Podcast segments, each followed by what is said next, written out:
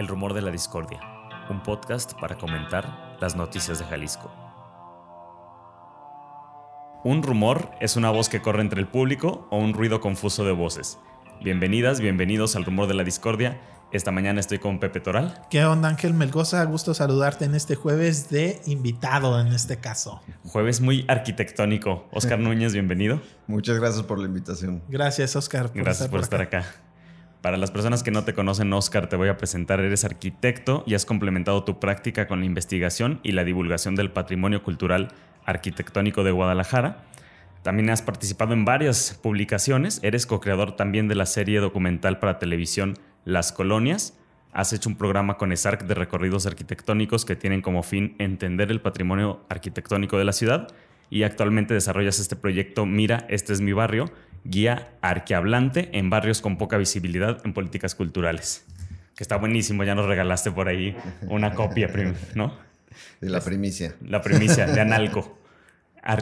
que, que esto es más como de temas gastronómicos. Sí, es del patrimonio gastronómico intangible y pues ahí se vincula con las historias del barrio, ¿no? El primer dogo de Guadalajara. Por ejemplo, ¿no? Tenemos que ir a descubrir esos dogos. Sí, claro. Pues a descubrirlos, ¿no? ¿Qué? ¿Más de 70 años? Pues nosotros, pues. a colonizar el dogo. a rumorizar el dogo. Oscar, bueno, creo que sería chido empezar por estos recorridos que eh, cumplen una década y que tú principalmente los das. Bastante interesante que, nos puedas explicar qué, ha pasado en, estos 10 años de recorridos, sobre todo por la zona céntrica de, la ciudad, qué es lo que enseñas, qué es lo que hay, ¿no? Digamos, más allá de un guía turístico, en este caso, eh, pues un acompañamiento, ¿no? En el recorrido e ir aprendiendo de la historia y los cambios en la ciudad.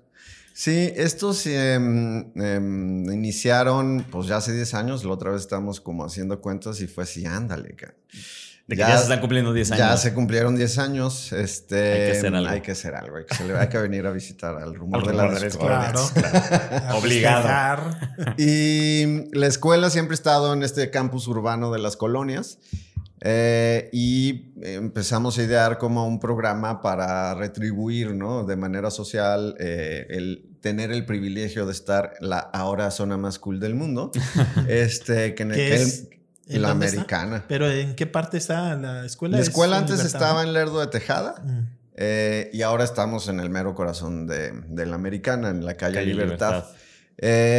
y cuando estábamos al inicio, se empezaba a poner de moda la zona. Entonces eh, teníamos la preocupación, la escuela siempre ha estado preocupada como por promover y, mm, el cuidado del patrimonio cultural, ¿no?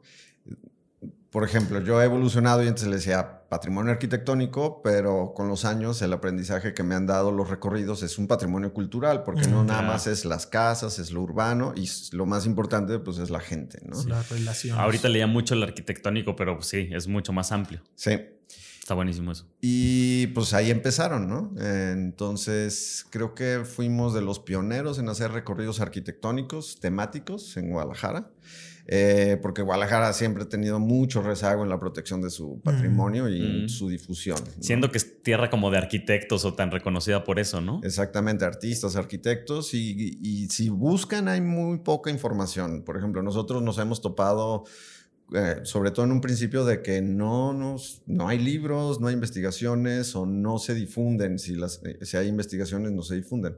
Entonces, gran parte de mm, los recorridos ah, son em, un poco... Una de las virtudes que tiene la arquitectura es que las podemos leer, ¿no? son fieles testigos de la sociedad que las creó. Entonces, nosotros con cierta sensibilidad podemos entender qué pasa con la arquitectura. Y la arquitectura es un producto en sí mismo. Entonces está alimentado por la sociedad, por su eh, momento político, su momento económico, tecnológico. Y todo eso se entrecruza para dar un producto arquitectónico. Entonces, entendiendo el contexto histórico, podemos entender la arquitectura de una manera mucho más profunda. Y esa es un poco la tónica de los recorridos. No se trata de decir, mira, esta es una columna jónica, dórica, corintia y el arquitrabe. No, se trata de intentar comunicar de la manera más sencilla para todo público que no sea especialista en arquitectura e incluso también especialistas en arquitectura, porque luego a veces en casa de herreros a donde palo. Este, ¿Por qué están esos edificios ahí y cuál es la importancia que tiene mm. más allá de los ladrillos, ¿no? sino en su ambiente urbano y cómo la zona específica de las colonias eh, representa un elemento de identidad, un pasado común a los... Bueno, yo ni soy de aquí, ¿verdad? ¿De dónde eres? De Michoacán. ¿Ah, ¿De qué parte? ¿De qué parte? Eh, eh, Yurécuaro. Yurécuaro. Yo soy de Zamora. ¿Ah, sí? Mi abuela era de... Mi bisabuela era de Yurécuaro. Las papitas ahí de... Sí, ah, vamos, a empezar. Pues vamos a hablar mejor del patrimonio de Michoacán. Oye, Oscar, también ahora que llegaba esta invitación de los 10 años del décimo aniversario de estos recorridos, veíamos, leíamos que más de 2.400 personas los han recorrido y quizás esta es una pregunta un poco complicada porque debes de tener muchísimas experiencias, pero ¿cuál crees que ha sido también la experiencia que, tienes, que recoges de la, de la gente, ¿no? de las participantes, de los participantes en, esos recorridos? Si hay algunas experiencias como o anécdotas que son muy representativas que has tenido a lo largo de estos 10 años, ¿no? Yo siempre me echo carrilla que, que tengo mis fans, ¿no? Ah. Eh, es muy interesante. Van, siempre a cada recorrido. Son cíclicos. Mm. O sea, e, es, es, es, algo muy interesante porque eh, la temática de las colonias pues es reducida, ¿no? O sea, aunque le quieras eh, sacar el hilo negro, pues vamos a acabar en estilos, en arquitectura, en, en colonias, ¿no? Entonces, cuando empezamos, nuestro público eran adultos, ¿no? O sea, más adultos, adultos mayores. Mm. Y, era súper bonito porque, em, pues cuando, cuando estoy en los recorridos, como que me, me, absorbe y como que se me olvida lo demás. Lo demás, ¿no? Así como, eh, como si estuviera tocando el piano. Mm. Y, y entonces eh, tenía mis fans, mis eh, señoras, entonces eh, de repente llegaba una señora y toma agüita para tu garganta. Y luego llegaba otra señora y toma una Halls porque ya se te secó la garganta. Y, luego una sombrilla y luego me ah. cargaban la chamarra. Entonces era... Te ibas dejando llevar. Sí. para el público. me chiqueaban mucho. Este, y pues de ahí han salido buenas amistades y, y, de mm, como eh, lo que me ha parecido muy interesante es que eh, ha habido paisajistas, ha habido comunicólogos, ha habido eh, muchas em, disciplinas que coincidimos en esta cuestión del patrimonio cultural y entonces esas visiones ajenas a la propia arquitectura creo que van mm. alimentando con posturas diferentes y para mí cada recorrido es un gran aprendizaje por eso. Por ejemplo, de ahí salió la serie de las colonias, de unos chavos este, comunicólogos, los de Norte Films, que fueron y les encantó y dijeron, pues bueno, hay que, hay que documentar esto. Entonces de ahí salió la serie. Esta serie televisiva. Ajá. ¿Qué, ¿Qué, son las colonias? Es la primera mm, expansión urbana de Guadalajara. Eh, el primer coto de Guadalajara ah. y el primer ejemplo de ingobernabilidad de Guadalajara. Mm. Es decir, eh, hasta el virreinato, las autoridades tenían un plan urbano a largo plazo. Mm. el centro de la ciudad estaba dividido en, una traza reticular, vanguardia mundial. La, cuadrícula. La cuadrícula famosa. Eh, que fue una traza súper vanguardista mm, en el mundo, ¿no? Por ejemplo, un ejemplo es, eh, si les digo, nos vemos en el centro, ¿qué se les viene a la mente? Pues la catedral. Catedral. Y si les digo, vamos a apreciar Europa, nos vemos en el centro de Londres. Sabe. El Big Ben. Esa particularidad es parte de esta visión novohispana y mexicana, básicamente de, de urbanización. Y cuando México se independiza y llega la paz porfiriana, estabilidad económica, eh, mm, se, invita, viene el capital extranjero y pues el, bien, los bienes raíces siempre, siempre ha sido un negociazo. Por eso es el afrancesamiento Ah, sí, porque, digamos, ahí el afrancesamiento es porque Porfirio Díaz quería eh, equilibrar culturalmente a México. Y entonces la nación culturalmente más desarrollada era Francia. Eh, vino la academia, etcétera. Y Un poco colonialista de- o un mucho colonialista, ¿no? de, de diferente manera, ¿no? Ahí, eh, pues básicamente Porfirio Díaz dijo, vénganse. Vénganse para acá. Lo chido son los franceses. Véngase para acá, ¿no? Eh, y entonces estos inversionistas abrieron esta zona de las colonias, ¿no? Mm. Fue la primera gran expansión de Guadalajara. Fue para la clase adinerada y es como un coto porque era completamente habitacional y solo para la clase alta, digamos. No había un- una barda como en Valle Real, pero había una barda, un- una muralla social, ¿no? Ah. Entonces... eh, Por eso ese es el primer Que es de, de la calzada para acá, en ese entonces del río, No, ¿no? Ya, calzada para acá son, son- somos los del poniente.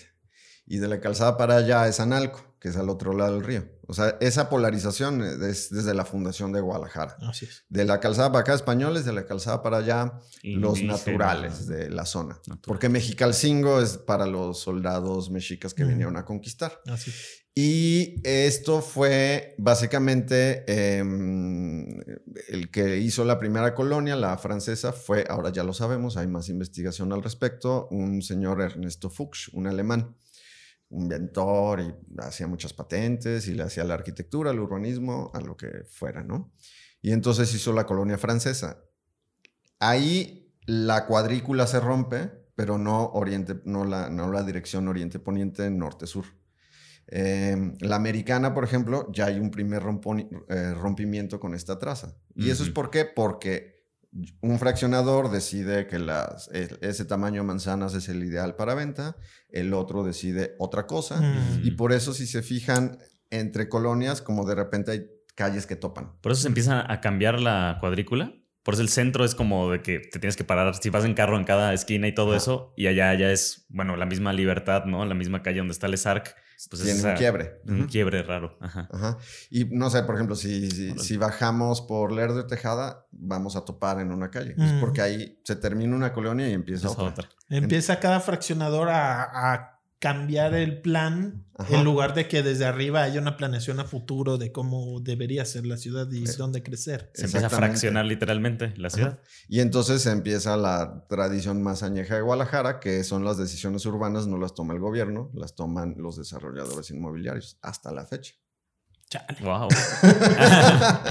Y por ejemplo, esta colonia francesa, ¿cuál es actualmente? ¿La americana? O... No. Por ejemplo, ahí hay una gran confusión. sí, tampoco la ubico. Es. Eh, con la americana pasa con lo mismo, lo mismo que pasa con Providencia, por ejemplo. O sea, Providencia ya de repente son montón. hectáreas y hectáreas de Providencias. ¿no? Son muchas colonias realmente. En- Ajá, Providencia, pues es una fundación y la americana es muy, muy pequeña. O sea, es, eh, digamos, como del expiatorio de Enriquez de León a antes de Chapultepec y del mm, López Cotilla a dos, tres cuadras al norte de, de La Paz. O sea, es, es muy pequeña.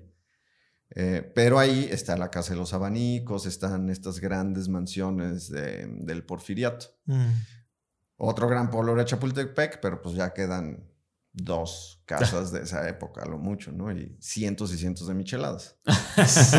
Oye, y a ver, por ejemplo, esta política que incluso está como oficializada en el Instituto de la Vivienda Municipal de Guadalajara, que es como estas casas antiguas que tienen un valor patrimonial, tu desarrollador puedes hacer lo que quieres hay un edificio mientras respetes como la fachada, ¿no? ¿Eso cómo lo ves?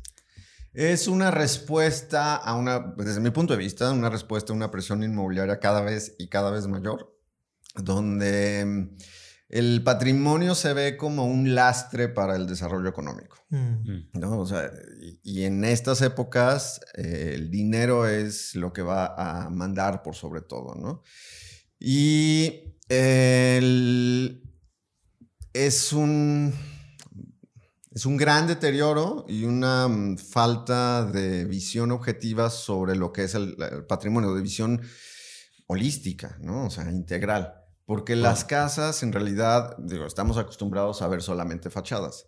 pero lo rico es el interior y es donde se desarrolla la vida. Entonces, cuando dejas la fachada, pues en realidad estás dejando pues, una calcamonía y no estás dejando vestigio alguno. Y tampoco es el hilo negro. O sea, hace, no sé, 20 años en, en la Ciudad de México, en la colonia Condesa, se empezó un desarrollo inmobiliario súper fuerte. Pero entonces creo que de una manera más inteligente, las casas viejas las restauran, las venden, porque pues ya están construidas, y en las zonas posteriores se levanta la, torre contemporánea y, se, y se venden.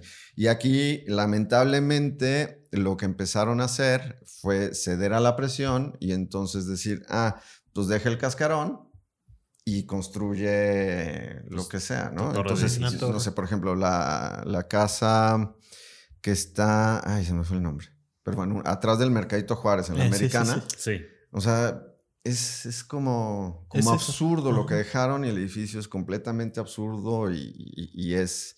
Eh, en esta visión holística no se ve la parte urbana ni no se ven los vecinos. Entonces, eh, pues en un edificio pues va a afectar a la sombra, la construcción va a afectar a los habitantes, va a empezar a correr a los habitantes naturales, va a traer nuevos habitantes y esos habitantes no se van a relacionar de una manera fluida como lo hacía como lo hacían las casas, ¿no? Digo, esa casa está abandonada y habría que restaurarla y ser como muy inventivos para hacer un edificio que dialogue. Mm. Porque eso es... Que no niegue. Ajá, porque eso es lo, también lo que nos atrae de la americana y de la zona de las colonias. Tenemos muchos estilos diferentes, pero están dialogando. O sea, no, no se copia formalmente una casa a otra, ¿no? Tenemos una casa porfiriana y al lado una casa funcionalista y al lado una casa regionalista. Sus estilos son muy diferentes, pero sin embargo hay un diálogo. Y en estas construcciones nuevas, salvo algunas excepciones, pocas, poquísimas, no hay un diálogo. Y lo que nos habla es de dinero, no de ni dotar de derechos de vivienda ni de preservar el patrimonio arquitectónico. Y luego hay casos terribles en donde intencionalmente se hace que se degraden estas casas para decir, no, pues era patrimonial, pero pues ya se derrumbó sola. Y en realidad le tapan a propósito los desagües y este tipo de situación para que la casa colapse y ahora sí hacer una torre ya ni siquiera con el cascarón, ¿no? no de cero. De cero.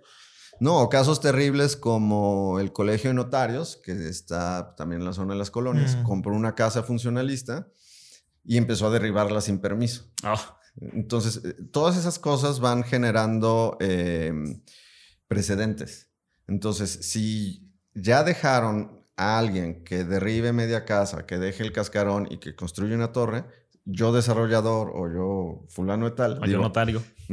Yo digo, oh, pues yo también quiero hacer lo mismo. No, es que no se puede, es que ya se pudo. Y entonces ya es una cadena que no se puede revertir. Mm. Y entonces lo que inauguraron, y digo, no es nada nuevo los notarios, pero a mí me llamó mucho la atención porque pues, deberían de ser los defensores de la ley. Fue empezar a tirar la casa, clausuraron, sin permiso, clausuraron cuatro años, cinco años, pagar una multa y al final de cuentas acabaron derribando la casa y haciendo un estacionamiento en, mm. la zona de las colonias en pleno siglo XX y el colegio de notarios. Oye, es que ya nos fuimos por las ramas, pero estabas hablándonos de la colonia francesa, ¿no? Y de dónde se ubicaba y luego ah, empezamos a hablar de la americana y se nos fuimos, pero ah. ¿qué onda con la francesa? La francesa está, híjole, es que soy re malo para las calles. no soy de aquí. digamos por donde está el, el Peter Brown. Ah, ok, ok, ok. Es eh, Pedro Morelo. Hidalgo. Pedro Moreno, eh, ajá, como entre Hidalgo. ajá, Chapultepec, por ahí. Que ya también quedan pocas entonces, ¿no? Sí. Porque pasas por ahí, no. Entonces lo que sí esa es la francesa, pero pues todo lo entendemos como la americana. Ajá. Sí, hay francesa, obrera, americana, etcétera. Por ejemplo, ese es un tema también que podría ser muy interesante para analizar como el cambio de la nomenclatura de los barrios o de las colonias, que por paréntesis, para retomar un poco, y le llamaron colonias porque en el centro se llaman barrios. Mm. Entonces, como pues estas eran más, más fresas, ah. pues le dijeron, más pues, higiénicas. esto, ajá, ya no es barrio, esto es colonia. Mm. Y la nomenclatura, pues también el tanto cambio de nomenclatura hace que se pierda parte de la identidad y arraigo. Mm. Ha habido en, la historia de Guadalajara un montón de intervenciones así Grandotas. Sí, iba a usar otra palabra.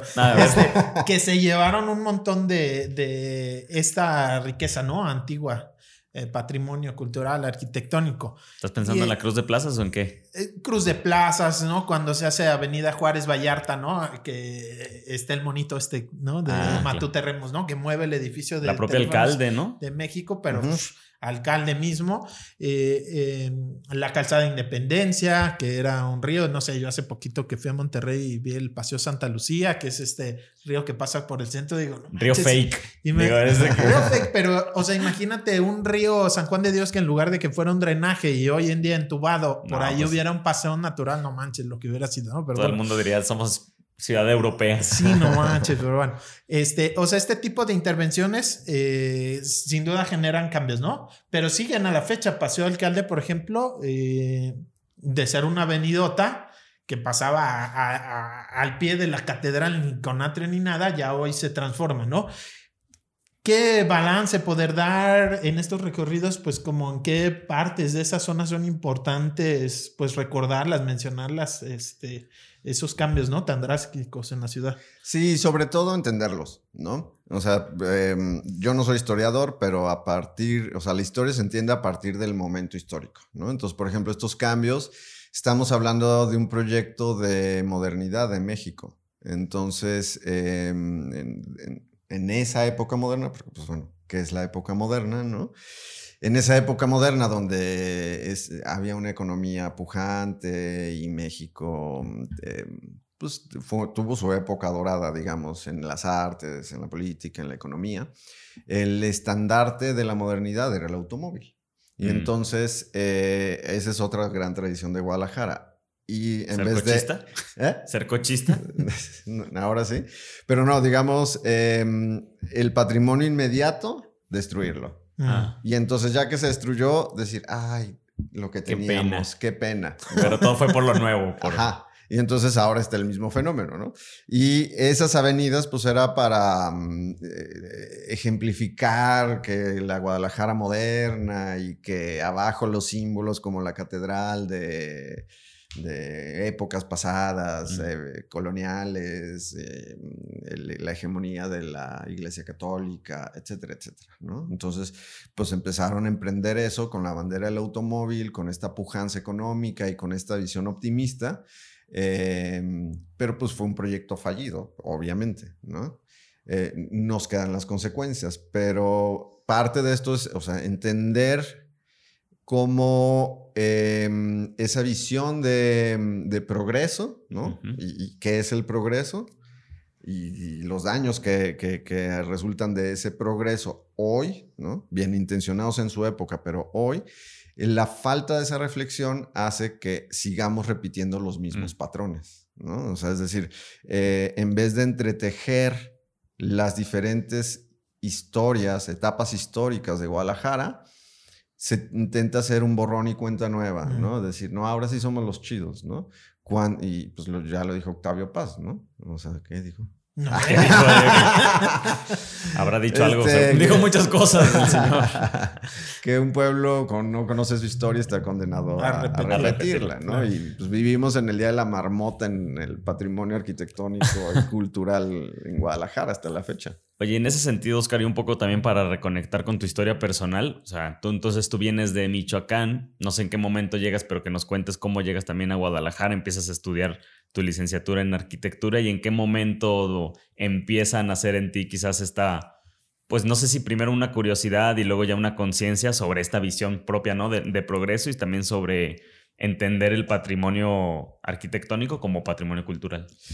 Sí, yo llegué muy chiquito, como a los tres años. Entonces, Mm. prácticamente de aquí. Sí, pero vivía en una burbuja michoacana, ¿no? En Ah, mi casa había corundas, no se comía torta ahogada. Ah, qué triste. resistencia cultural.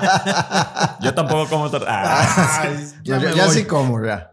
Y en la universidad, este, pues ya mis, mis compañeros, vamos por una torta ahogada. O sea, casi toda tu primaria, secundaria, prepa en la burbuja. En la burbuja. Wow. Ajá. Y ya, pues en la universidad, en la carrera de arquitectura, pues ya abrí los ojos a, a Guadalajara y me, me encantó como su patrimonio cultural paulatinamente y, y a lo largo de los años, ¿no? En el cuadro estudiaste. no, en el ITESO. En el Es eso. Y Sí, pero nos íbamos de litesos Tanalco por una torta ahogada así de salsa cruda buenísima. Ah, ya. Las de la bicicleta. Re- recuperé, sí, todas. Recuperé esos años perdidos en, en la carrera. Reprobé alguna que otra materia, por eso, Valió pero no la pena. importa. Que no se enteren los alumnos del ESARC. Y entonces eh, eh, es muy interesante la pregunta porque fue como yo empezar a conocer Guadalajara por primera vez, pero ya en la carrera de arquitectura. Y entonces, eh, y un poco, no, bastante libre de prejuicios, ¿no? Por ejemplo, la gente de Guadalajara piensa Anal- que Analco es inseguro, ¿no? Piensa Claro. que es el Tepito de Guadalajara. Y claramente no ha pisado Analco, ¿no? Es Claro. una- un barrio tradicional de ambiente familiar, eh, etcétera, ¿no? Que se confunde con la zona de la antigua estación de central, de, de la central camionera de robo de autopartes, o con zonas abandonadas de población como San Juan de Dios, ¿no? Mm. La Plaza de los Mariachis, etcétera, ¿no? Claro. Ahí sí son zonas inseguras, pero Analco no. ¿Por qué? Porque la gente le encanta Analco y quiere Y vive en Analco y viven cuida Analco Analco. y, y cuida Analco, ¿no? Entonces ¿Pero empecé tú a viviste en Analco o algo? ¿O por qué esta relación tan fuerte con el barrio? yo fue, él fue el primer barrio, un compañero vivía ahí y fue el primer barrio tradicional que conocí, ¿no? Pero Ujú. igual, así libre de prejuicios. Ya después me enteré de toda esta polarización, etcétera. Y en una tarea de, de la universidad, ni me acuerdo que nos dejaron ir a hacer de urbanismo a la, específicamente a la americana. Y era una zona despoblada después de las 7, ¿no? Y fue, wow, me encantó, me enamoró. Y ya con los años, y de hecho a mí ni siquiera me gustaba la historia. Y tuve un profesor buenísimo, Belgodere, que en paz descanse, que me, no sé, me, me hizo mucha conexión la manera como daba las clases de historia, como, como, si, te- como si él hubiera vivido y a veces decías, "No, yo creo que sí vivió ahí. En como esa época. En Egipto, este y, y pues me, me gustó ese modo. Y es Como poco- chismecito Ajá, chido. sí. Como rumor Exacto. discordante. Y de ahí, pues me apasionó esa parte, ¿no? Y durante la- muchísimos años ha sido mm, pues una pasión, ¿no? Un, un complemento a mi profesión, porque yo soy arquitecto y... Y sigues diseño, haciendo sí. arquitectura. Y a partir de la pandemia, pues a- como que dije, pues, ¿por qué no también darle mucho empuje a esta cuestión del patrimonio cultural que tanto me gusta? Entonces ya, el- digamos, a partir de la ESARC, pues estado involucrado en muchos proyectos de difusión del patrimonio como invitado y dije, pues bueno, pues ya vamos Voy a a, empezar cosas propias ¿no? también. Ajá. Ya. Un- uno que viene próximamente es eh, en bici. Sí. Y justamente por Paseo Alcalde, que fue, pues esto, primero hacen la avenidota y luego ahora esa avenida se transforma. ¿Qué matices eh, nos puedes adelantar? Y pues aprovechando Porque es como un la, crítico, la dices, invitación, exacto. Sí, es un recorrido crítico Recorrido. en bici. Y creo que es mi primer invitado en 10 años, este, mi estimado Fernando Cornejo, que es sociólogo. Y entonces platicando, eh, coincidimos No en quieres eso. que te quite tus fans. Ahora No. vas a tener que compartirlos. no, mis fans son fieles.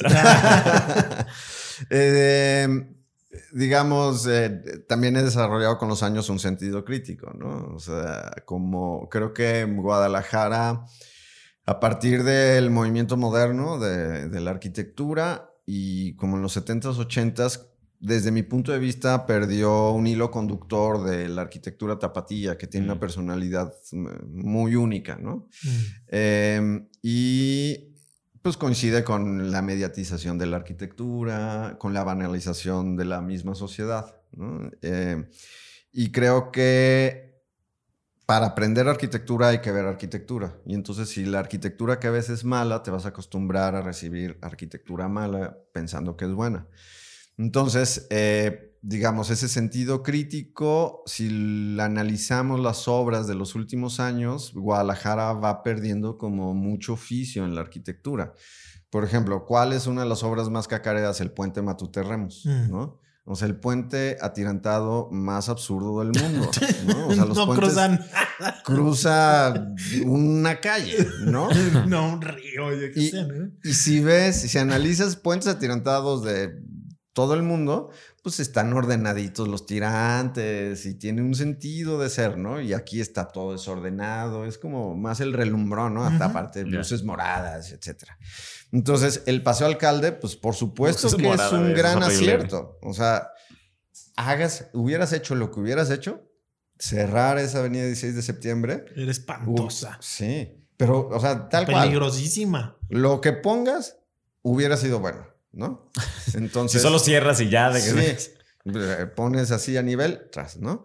Entonces, em, creo que, y ese es mi punto de vista personal, en estas épocas, eh, lo que la tendencia que debería de predominar, sobre todo en gobiernos, es eh, la participación activa de la ciudadanía, no imposición eh, patriarcal del gobierno de esto, es lo que yo quiero y va así, ¿no? Acordado con cúpulas empresariales y exactamente. Eh, y entonces creo que eso es lo que pasó, ¿no? Y em, no sé, yo lo recordé cuando... ¿Eso, pasó con el paseo alcalde? Sí, por ejemplo, ¿qué hace el palomar? Estoy haciendo comillas para los que no ven. El palomar de Barragán o sea, en el paseo alcalde. Que se lo trajo Lemus. Hay que, hay que aumentarlo, ¿no? Porque hay gente que, que, no recorre esos lugares y no sabe de qué hablamos. Y, por ejemplo, ahorita que estaba haciendo estábamos haciendo la investigación de, de esta guía gastrohablante en Analco, pues, o sea, ¿y tú qué opinas de esto? Me dice, pues a mí, a mí ni me preguntaron.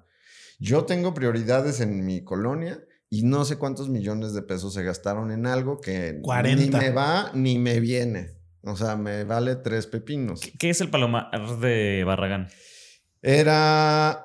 El Palomar de Barragán era el motivo de ingreso del fraccionamiento El Palomar, el que está al sur de la ciudad. O sea, literalmente es como la, una escultura. Es, una estela, es una torre gigante. Que, de un fraccionamiento. De un fraccionamiento, que es el Palomar. Entonces, como buen Palomar, pues tenía sus huequitos. De hecho, eh, hay un libro que Barragán lo influenció mucho que se llama Le Colombier, eh, perdón el francés, que son los palomares. Y entonces en sus casas podemos encontrar palomares, ¿no? Entonces aquí iban a hacer un este, multifamiliar gigantesco de, palomas porque estaba lleno de nichitos, ¿no? Pero resultó pues, casi en un boceto, ¿no? O sea, Barragán era un arquitecto fenomenológico que sentía el espacio y el lugar y va modificando según cómo lo iba viendo. Y entonces se les ocurre, y eso es una ocurrencia. Es una ocurrencia, como ocurrencias hay cientos en Guadalajara en los años recientes. Eh, pues poner el palomar en, el final de la paseo, peatonal del paseo alcalde. Pero, o sea, ¿sí, lo construyó Barragán allá en el palomar? No, no solo quedó en es un proyecto inconcluso. Ajá, sí, como plano. Ni, siquiera plano, como bocetos y maqueta, etcétera. Y ahora dijeron, vamos a hacer eso. pero en el centro, en, el, Paseo Alcalde. En el Paseo Alcalde. Sin agujeros para las palomas. Sin, agujeros para las palomas, hay nada más dibujadito. Pues porque no queremos a las palomas. Queremos un palomar sin palomas. Exactamente. Y eh, digo, esto a lo mejor es muy arquitectónico, pero con prefabricados. Es decir, este, con elementos de, de concreto ya prehechos y, y, se arma en una estructura como metálica. Un Lego. Como un Lego, cosa que Barragán jamás hubiera hecho, ¿no? O sea, el único referente de esa magnitud sería la macroplaza de, tú fuiste, ¿no? De Monterrey o las torres de satélite, ¿no? Y ahí la textura, el color es, es, es, muy importante, la perspectiva, de dónde lo ves, cómo lo ves, ¿no? Y aquí es es absurdo, ¿no? O sea, porque si se pretende como un homenaje a Luis Barragán y es claramente no se entiende en absoluto a Luis Barragán, entonces se convierte en un anti-homenaje. Ni es Palomar, mm. ni está en el lugar donde él lo propuso, porque en ese momento, pues sí, el lugar importaba, ¿no? Se llama el Palomar, porque el fraccionamiento es el Palomar y pues en homenaje a Le, Colombier de de Ferdinand Bach, etcétera, etcétera, ¿no? Entonces es como absurdo tras absurdo, tras absurdo, tras absurdo. Y eh, pues un poco el, recorrido es ese, ¿no? O sea, como... Eh, el, el, o sea, nos vamos a enojar, hoy, cabrón. no, también aprender. Es, es, lo que iba a decir. O sea, el, análisis crítico no es como para como para echarle tierra a nadie, ¿no? O sea, de hecho, se centra en, la obra, ¿no? Ni en el arquitecto, ni en el urbanista, ni en el político, ¿no? Mm. Pero pues, no se puede negar que, pues eso claramente es un capricho, grita ah. gritos que es un capricho el palomar, ¿no?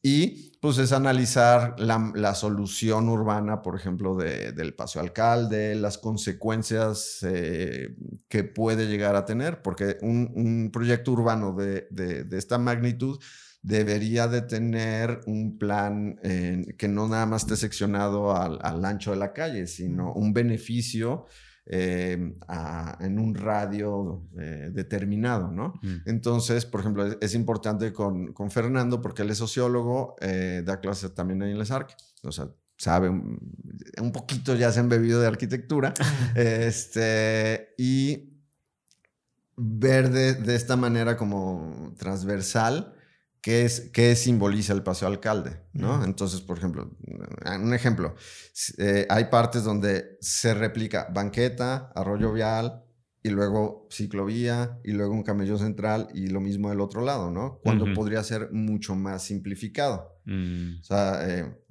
pues la idea es que la- el- el- una vialidad convive con sistema de transporte urbano, bicicleta y automóvil, ¿no? Y entonces, eh, y ahí en, en esas calles que tiene el Paseo Alcalde todavía abiertas, pues el, no puedes ir muy rápido porque hay mucha gente. Entonces, fácilmente podría haber convivido el ciclista con, con el automovilista Ah, En la dejar, vía. ajá, y, y- y no seccionar tanto. Que yo paso muy seguido por ahí en bici. La verdad es que es complicadísimo porque la gente ni se entera que está por una La ciclovía. ciclovía. o Tienes que ir por donde va el carro. Sí, entonces, o sea, realmente también es como medio O vas- inútil o hasta peligroso, ¿no? Porque estás promoviendo que pase la bicicleta por un lugar en donde ni van a respetarte a ti y es muy, muy eh, probable que atropelles a una persona que va caminando. Sí, y es eh, un poco retomando lo, lo- lo- de cómo empezó esto, es, ¿y, y la gente qué? Ajá. ¿No? O sea, es completamente homogéneo y cruza diferentes barrios, ¿no? Mm. Y es una línea homogénea. No estoy en contra de la homogeneidad, pero la respuesta de cómo la gente se va a apropiar de las diferentes secciones, creo que no, no se tomó en cuenta, ¿no? Claro. Que pudo haber sido muy rico también. Sí, por ejemplo, una intervención fue en el barrio El Santuario. O sea. Sí. desde mi punto personal, la intervención que hicieron del Parque del Santuario, pues no representa a la gente del santuario, Ok. ¿no? Y, y ahora, ahora un poco, no sé cuántos años tenga ya, eh, por ejemplo, va a ser interesante regresar al, al Parque del Santuario y ver si las pérgolas que pusieron realmente funcionan o pusieron unos kioscos acá súper Mm. aesthetics. Este, pero pues la, no- la gente no es así, ¿no? Es como la alcaldesa esta de la Ciudad de México, de... ¿De Sheinbaum o qué? No, la que quitó todos los rótulos de los puestos de comida Ah, no, para no homogenizar no la imagen urbana. Ok. Pues es como si llegas a, a San Juan de Dios en todos los puestos de comida ahí, los quitas todos, todos los pones del mismo color. Sí. Bueno, de hecho, los mercados, aquí estamos muy cerca del barrio, del mercado de Jesús, y empezaron a poner unos anuncios de la dirección de mercados y dice pescadería, no sé qué, y todos con el mismo diseñito y los colores. Yo le dije, les dije a la señora de que, oye, pero está horrible, ¿no? Porque se ve muy mal y les van a dejar tener sus anuncios o no. Dice, no, pues no sabemos, llegaron y pusieron sus Esas pegatinas decisiones, ¿no? Que impones en lugar de qué necesitas. jerárquicas, ¿no? De que Sí, y sin ver a la gente. O sea, yo creo que en estas épocas tienes que ver y preguntar a la gente, porque la gente es la experta en su territorio. Y si pone eso es porque le gusta, ¿no? Antes, eh, brevemente, detalles de quien tenga interés en acompañarles en, en este recorrido por Paseo Alcalde. Claro. Ah, es eh, abierto a todo público, va a ser en bicicleta eh, y es el... Sábado 27 de mayo. Ajá. ¿no? De este sábado que viene al siguiente. Y es de 10 de la mañana a 1 de la tarde. Entonces, pues va a estar haciendo calorcito sabroso para que se vengan prevenidos. Gorrita, Eh, Bueno. ¿De dónde arrancamos? siempre arrancamos de, del ESARC y regresamos al ESARC y ahí ya es una tradición. Hay una refrescante agüita de lima Ah, qué Ah. rico. para ¿Y es eh, No abierto o hay que registrarse? Es abierto, hay que registrarse en la página de, de la Escuela Superior de Arquitectura, de la SARC. Eh, Que es E-S-A-R-Q. E E-S-A-R-Q. Ajá. Y en las redes sociales va a empezar a aparecer en em, pronto el, el flyer. Sí, Como se llama el cartel. El cartel. Bueno, Muy bien. Yo, eh, me gustaría pasar un poco, si están de acuerdo, a futurear al qué está pasando justo alrededor del Paseo Alcalde y del centro. O sea, abiertamente el gobierno municipal está impulsando un programa de repoblamiento del centro y lo pongo entre comillas porque como tal no se conoce un documento de ese programa, de ese plan, solo ha habido declaraciones y demás. Entonces, eh, por ejemplo, e, esa escultura del Palomar está justo en una zona en donde el alcalde ya le, nombra el Palomar.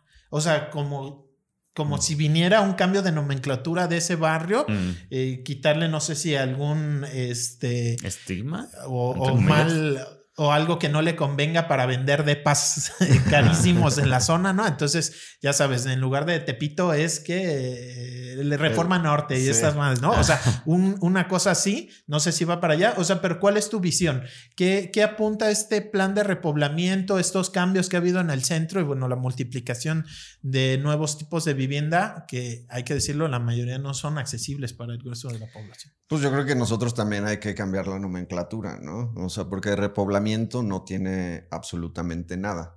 Em, en la zona de las colonias, bueno, en todo Guadalajara, o sea, cada que salgo de, de mi código postal veo torres y torres y torres como hongos en, cuando llueve en la primavera, ¿no? Este, que digo, híjoles, ¿de, dónde salió esta torre?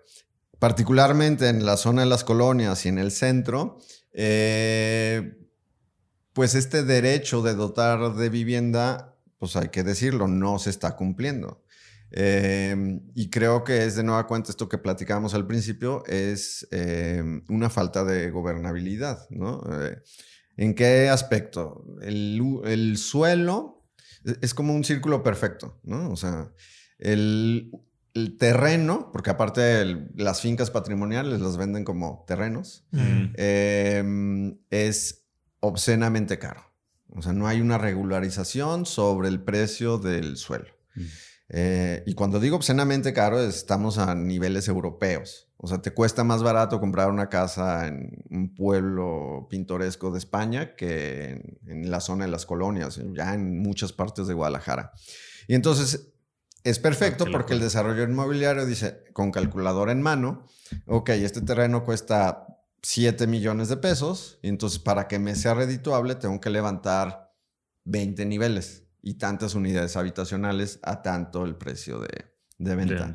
Y entonces eh, las alturas estaban restringidas hasta, hace, hasta antes de este programa cuando era presidente municipal Enrique Alfaro. Así es. Y entonces se suelta, o sea, se quita ese candado de altura. Si se fijan, bueno, en los recorridos se puede ver cómo empezó a haber departamentos en la zona de las colonias de seis niveles, más o menos, ¿no? Bien, una, una escala adecuada.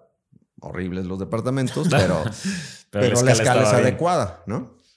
Y ahora ya son de 20 niveles cuando las casas son de dos niveles. a lo mucho. Sí. Entonces ya empieza a haber una desproporción. Y son para un sector socioeconómico, pues que creo que ninguno de los tres que estamos aquí. ni los de las casas de al lado. ni las casas de al lado. Ni de quien nos está escuchando. No.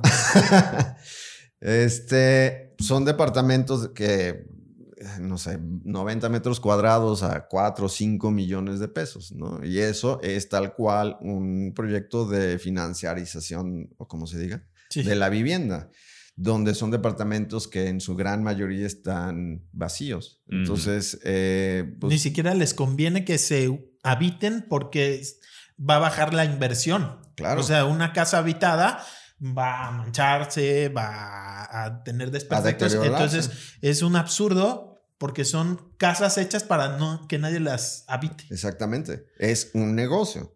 Entonces, pues hay que decir las cosas como son. O sea, todo esto no es un programa de repoblamiento porque ni siquiera se, se repobla. Eh, al contrario, se sigue abandonando porque... Y expulsando a quienes todavía viven en esa zona. ¿Y expulsando a dónde? O sea, cada vez es más difícil conseguir, eh, comprar, ni se diga.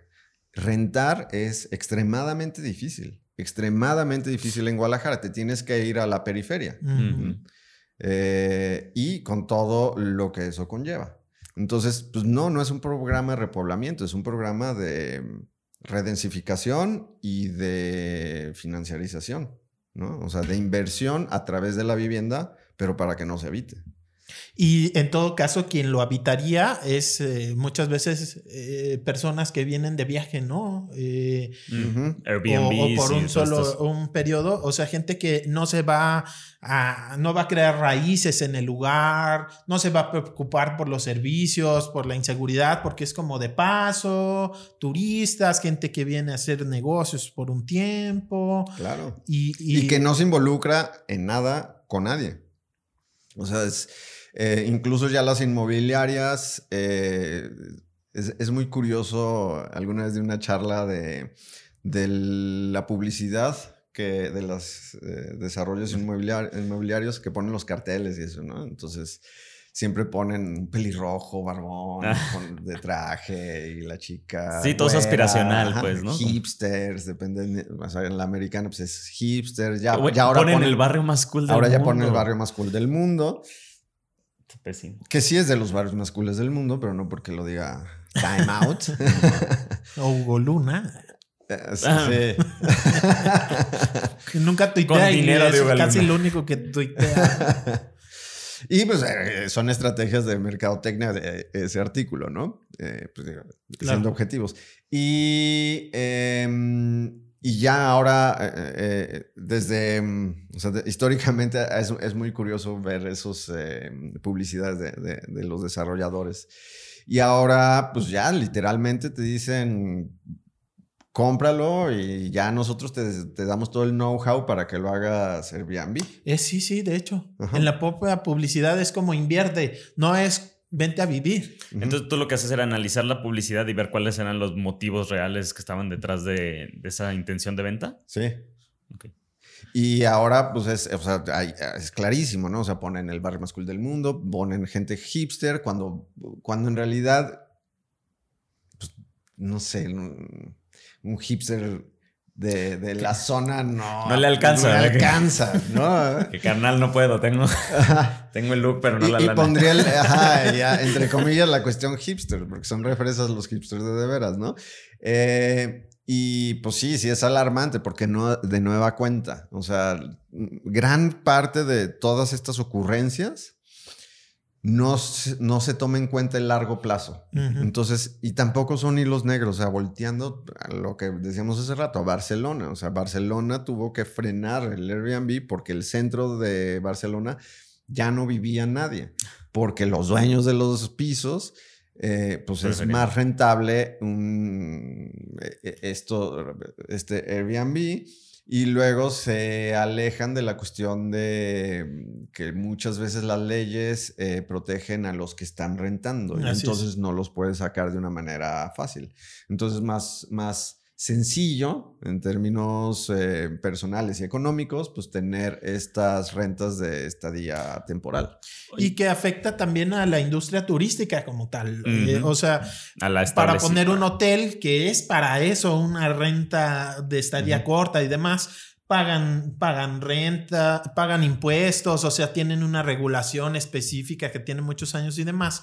Entonces un montón de turistas se están yendo a estos que pues burlan la ley, ¿no? En realidad son como hotelitos, pero no pagan los impuestos de eh, hospedaje, no están con una regulación, o sea, es también, eh, hay terceras industrias o, comercios afectados además, ¿no? Se disrumpió la industria hotelera, ¿no? Sí. Y es eh, también una afectación eh, de, del tejido social. Totalmente. O sea, es, podría parecer como romántico, pero una casa sola se muere. Eh, se empieza, hay la teoría del vidrio roto mm. y se degrada de una manera muy, muy rápida. Lo mismo con una ciudad, o sea, que es la casa de todos y todas. Mm. Entonces, em, porque a final de cuentas esta cuestión social, que es inherente a los humanos, y el arraigo a tu territorio es fuertísimo, pero esta gente de población de, estadía temporal, pues no va a generar ningún arraigo con nada. Entonces empieza a descuidar la zona, empieza a haber basura, las banquetas eh, están descuidadas, las calles están solas, una calle sola es insegura y toda una bola, ¿no? y luego súmale la cuestión económica de lo que hablabas, ¿no? De otras industrias bien establecidas. Entonces es un tema complejo y es un tema complejo que no hay ningún tipo de regulación. Y que el impacto se va a ver a mediano plazo, ¿no? Inmediatamente, pues quienes quieren hacer dinero lo van a hacer, mm, pero a largo plazo las pérdidas probablemente pues sean para la ciudad, para la gente. Claro, pues el trienio y el sexenio se acaba y pues ya no me tocó a mí esa consecuencia. Y si bien estamos hablando que es muy difícil pensar en que vengan regulaciones, al menos por parte de los actuales este, actores políticos, ¿no? Sobre todo ahora pensando que a Movimiento Ciudadano ya se le llama más movimiento inmobiliario. Eh, ¿Qué sería, Oscar, lo que tú a lo largo de tu práctica, sé que eres profesor, que también actúas desde esa trinchera, ¿no?